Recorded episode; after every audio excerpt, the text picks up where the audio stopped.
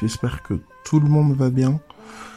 Alors euh, on poursuit notre analyse des temps, discernement des temps et des circonstances, afin d'être beaucoup plus pertinent dans notre vision des choses, afin de mieux comprendre que vraiment le Saint-Esprit nous éclaire à analyser, comme euh, dit précédemment, tout ce qui se passe sous le prisme de la parole de Dieu. C'est vraiment important. Euh, dans le dernier épisode, on a parlé de la prophétie de Daniel, dans Daniel 2, Daniel 7, Daniel 8. Et euh, on a discuté justement de la prophétie. Et euh, on a un peu situé où, nous, où nous étions par rapport à ces différentes prophéties. Et on voit que finalement, on est à l'aboutissement de ces prophéties-là. Les prophéties ont parlé de, de différentes périodes de temps de l'histoire, donc l'empire babylonien, l'empire euh, médio-perse, euh, l'empire grec, l'empire romain, puis euh, les royaumes divisés qui correspondent à l'Union européenne, et donc on est là. ce qui reste, c'est l'avènement de l'Antéchrist, et donc on est vraiment à la fin. On est vraiment à la fin, et c'est pour ça aussi que par rapport à tout ce qui est cette problématique coronavirus, etc.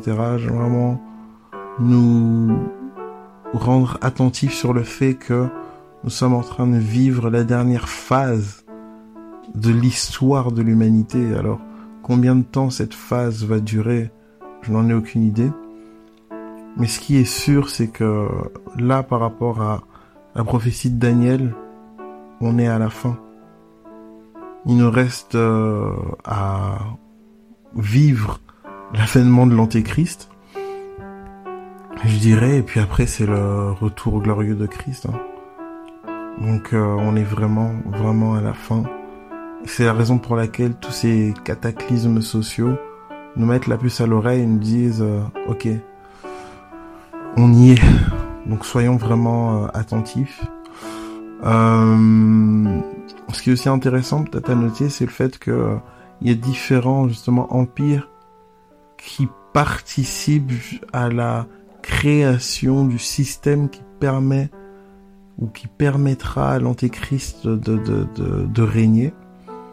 Et ces différents empires, que ce soit babyloniens, médo-perses, grecs, etc., avaient toujours une spiritualité et étaient fort croyants. Ils ont toujours mis en avant une spiritualité c'est quelque chose de très très intéressant à voir. Euh, je parle beaucoup d'avènements de l'antéchrist, etc. Mais euh, là, il faudra qu'on discute justement de qui est l'antéchrist. Qui est l'antéchrist? Parce que je pense que c'est pas non plus quelque chose qui est forcément très connu. Euh, les gens ont plus une éducation par rapport à l'antéchrist en rapport avec ben, ce que les films nous en disent, etc. Donc euh, c'est un peu problématique. Donc on va parler un peu de ce personnage qui est l'antéchrist. Là en fait dans Daniel, lorsqu'on nous parle de cette corne qui a des yeux et qui a une bouche qui parle, on caractérise l'antéchrist comme ayant une bouche qui parle avec arrogance. Et on dit même qu'il va euh, se, se, se sa bouche en fait va proférer des, des, des mots extrêmement durs envers l'ancien des âges. Il va parler, il va l'insulter, et comme il va réussir dans ses entreprises, il y aura comme un sentiment d'impunité. On nous dit aussi que euh, l'antéchrist euh, va réussir ses projets et va euh, avoir le dessus sur les saints, sur les enfants de Dieu. Et donc cette période sera vraiment trouble parce que tout réussira et vraiment le monde aura, sera vraiment sous sa domination. Ça sera des périodes extrêmement troubles. Euh, alors, où est-ce que euh, on peut lire et où est-ce qu'on parle de l'antéchrist? On parle de l'antéchrist dans énormément de passages.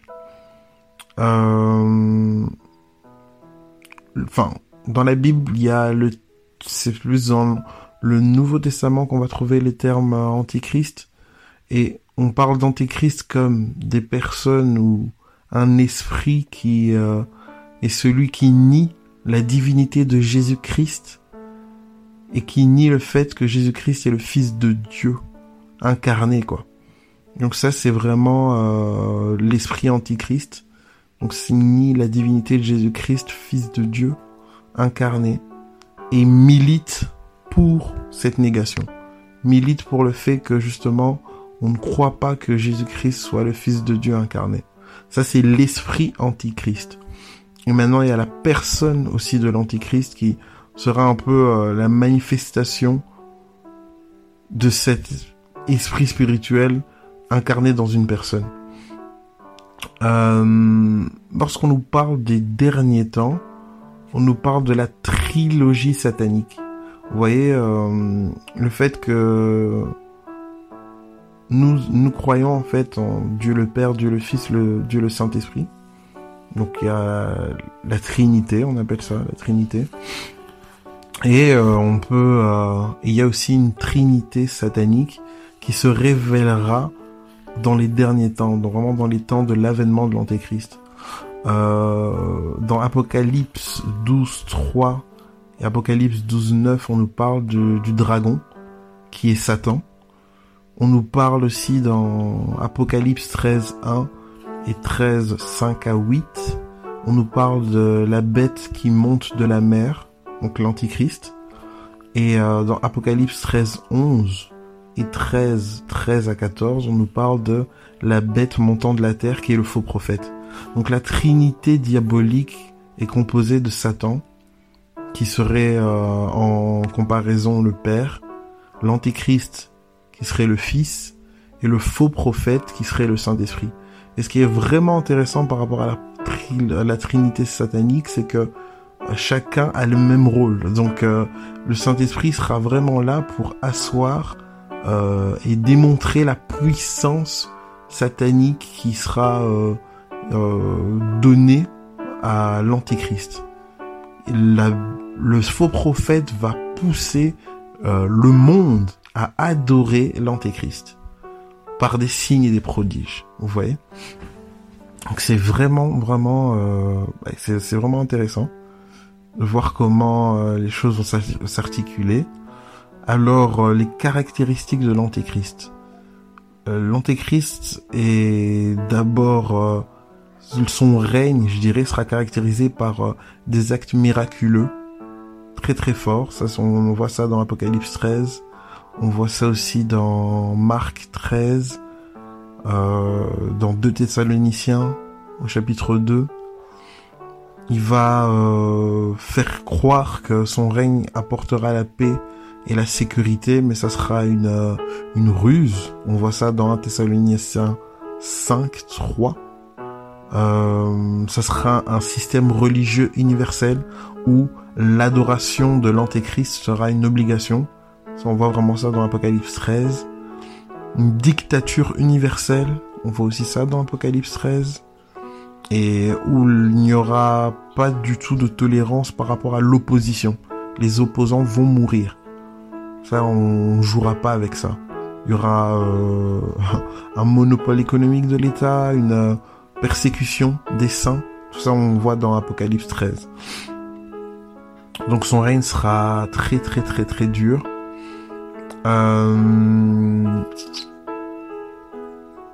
sa personnalité à lui, ben dans Daniel au je sais pas Daniel je sais pas Daniel 2 mais c'est Daniel 7 on nous parle de sa personnalité on parle de l'arrogance de cette corne qui s'est élevée mais ça sera quoi? Ça sera un adversaire acharné de Dieu.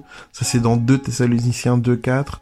C'est euh, un orgueilleux et il est tellement orgueilleux qu'il sera, euh, voudra s'élever au-dessus de Dieu et qui se proclamera lui-même Dieu.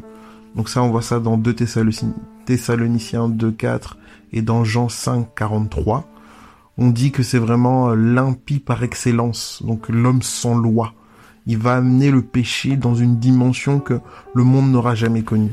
Ça, on en parle dans 2 Thessaloniciens 2, 3 et 2 Thessaloniciens 2, 8 à 9 et il sera doué, doué d'une puissance et avide de pouvoir. C'est dans Apocalypse 13. Donc euh, voilà, voilà, c'est euh, un peu euh, comme ça qu'on décrit la personnalité de l'antéchrist.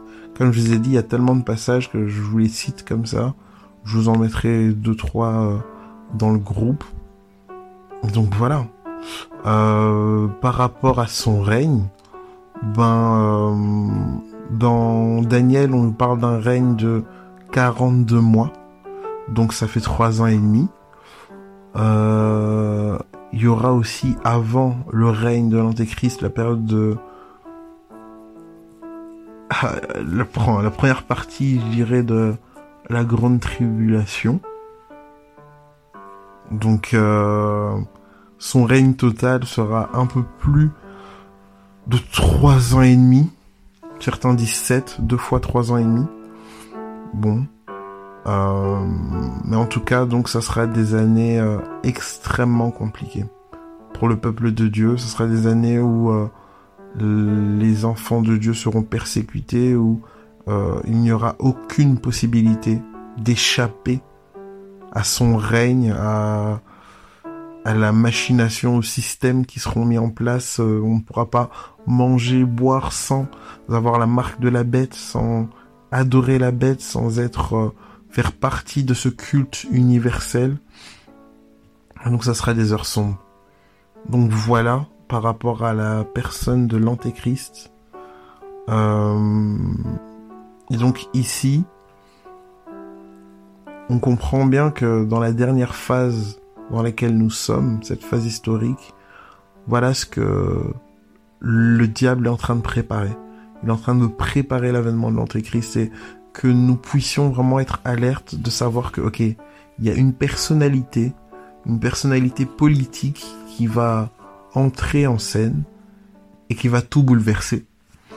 Donc voilà, soyons-en tout à fait conscients. Passons une excellente journée en Jésus-Christ. Bye.